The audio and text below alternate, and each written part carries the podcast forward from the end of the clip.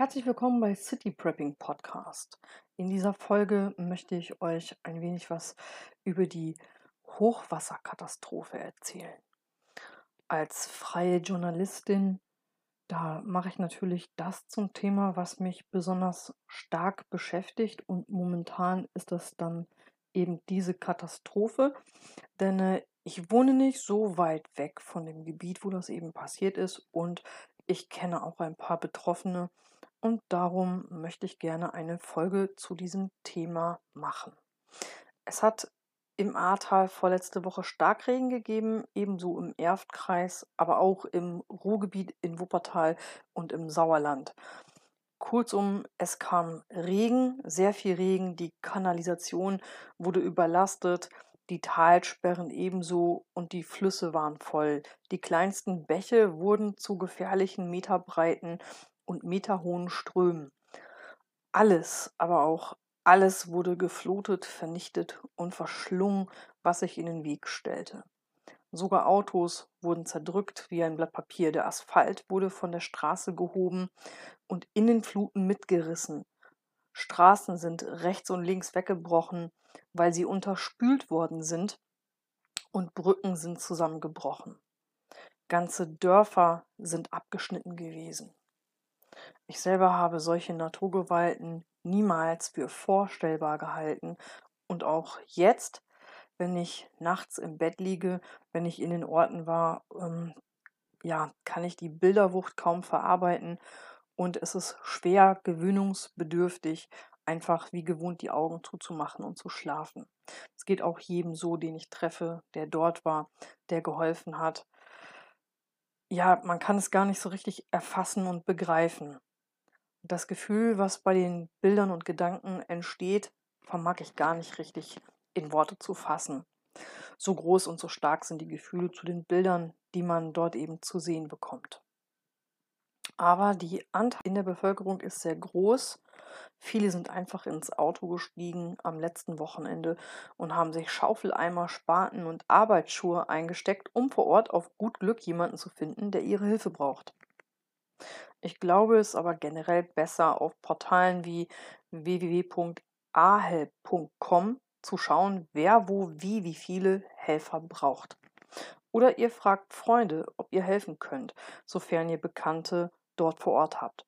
Blind hinfahren ist vielleicht etwas schwierig und führt sicherlich hier und da auch zu Chaos. Meine Freunde sind oder waren fast alle zum Helfen vor Ort, haben zum Teil Schlamm geschüppt, andere haben Sachen ausgeliefert, das habe ich auch gemacht, mache ich auch noch. Es ist unfassbar, wie viel Solidarität und Anteilnahme es doch noch gibt heutzutage. Was wohl vorerst aber nicht mehr gebraucht wird, sind Kleiderspenden. Damit sind die Sammelstellen heillos überfüllt, randvoll bis oben hin. Wenn ihr etwas spenden wollt, dann bitte nur gezielt. Fragt die Menschen, was sie brauchen, sonst macht es keinen Sinn. Das Beste ist tatsächlich Geld, damit Bautrockner und ähnliche Gerätschaften beschafft werden können. Arbeitsmaterial, Arbeitshosen, Stemmhammer, Akkuschrauber, Brecheisen und so weiter werden sicherlich an vielen Orten benötigt. Das ist das, was ich so herausgehört habe die letzte Woche.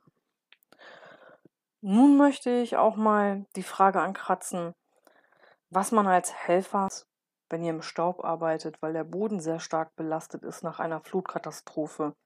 Bedenkt, da sind Fäkalien drin, Öle, Chemikalien. Nutzt auf jeden Fall eine gute FFP2-Maske oder noch was Besseres, wenn ihr irgendwo helft und schippt. Denn jetzt ähm, ist es nicht mehr gebunden durchs Wasser, sondern eben trocken und staubt ohne Ende. Das ist alles andere als gesund. Das sollte man auch nicht auf die leichte Schulter nehmen. Dabei haben, um euch waschen zu können oder um vor allen Dingen auch viel trinken zu können. Arbeitsschuhe mit Stahlkappe und Trittschutz wegen Nägeln und Glas sind ein absolutes Muss. Erste-Hilfe-Set solltet ihr dabei haben. Ein Gaskocher, damit ihr euch was Warmes zu essen machen könnt. Eine Stirnlampe, falls es keinen Strom gibt oder falls ihr in irgendwelchen Kellern gucken müsst oder räumen müsst. Batterien sind wichtig, Powerbanks für die stetige Erreichbarkeit. Inzwischen ähm, geht das Handynetz wieder einigermaßen. Da sind die Betreiber sehr stark bemüht, das eben auch flächendeckend wieder anbieten zu können. Eine gute Arbeitshose ist wichtig. Ihr kennt doch die, wo man Kniepads reinschieben kann, falls ihr knien müsst und Fliesen irgendwo rausholen müsst oder ähnliches. Macht durchaus Sinn. Ansonsten sollte eure Hose absolut rissfest sein, denn man bleibt schnell mal an irgendetwas hängen. Ein Cuttermesser ist nicht schlecht. Ein Edding, um zu sortieren und beschriften zu können, ist sinnvoll. Spaten, Schaufel, ein richtiges Messer, Notfallmedizin gegen Durchfall und gegen Schmerzen sind auch noch sehr wichtig oder Wundsalben, die desinfizierend sind, wie Beta-Isadonna-Salben zum Beispiel. Nehmt euch auf jeden Fall Medizin mit und auch definitiv Erste-Hilfe-Packs.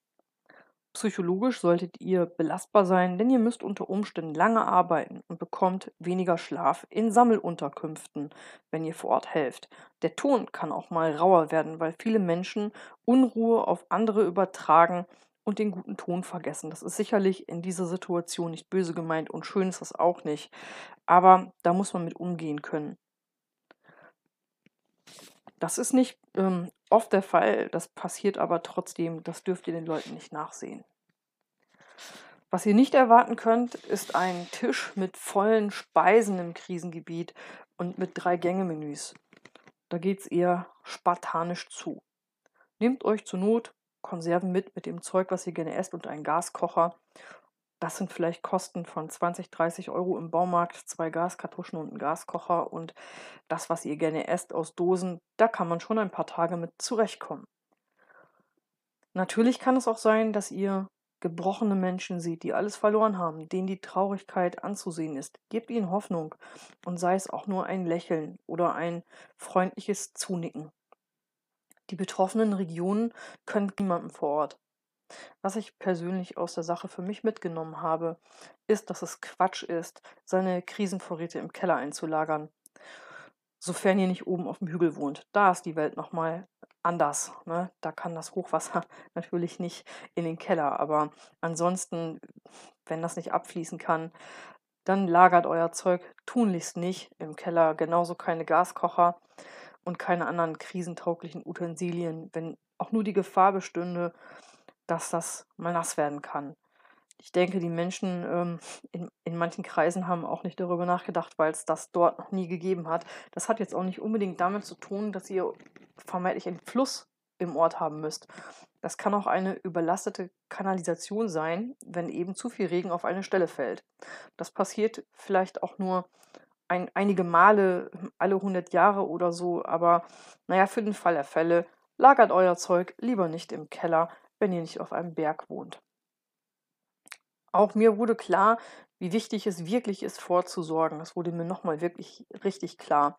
Es kann so schnell gehen. Es muss ja nicht unbedingt Wasser sein. Auch wenn in der Nähe vielleicht mal ein Erdbeben ist, können Teile abgeschnitten sein von der Versorgung. Oder ebenso, wenn es einen Tornado gibt, wenn Strommasten umknicken, wie auch immer, wenn Straßen nicht befahrbar sind.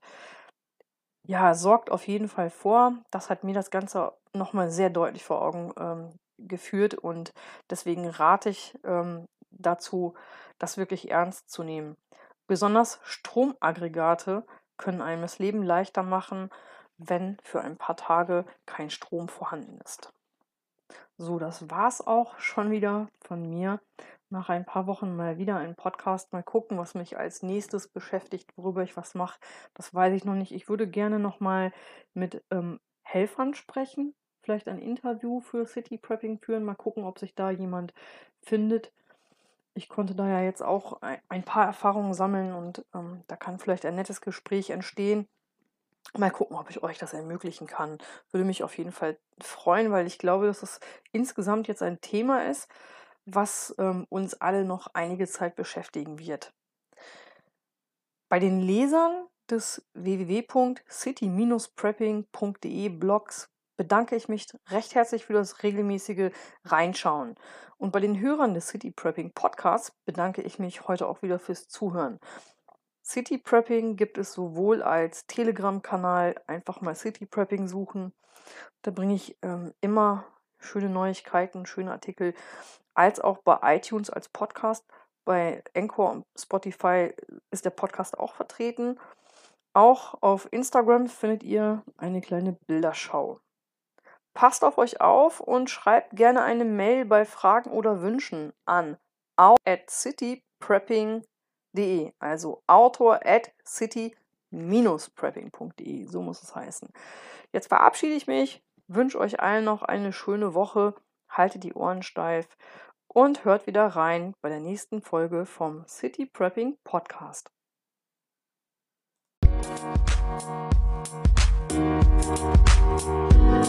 Thank you.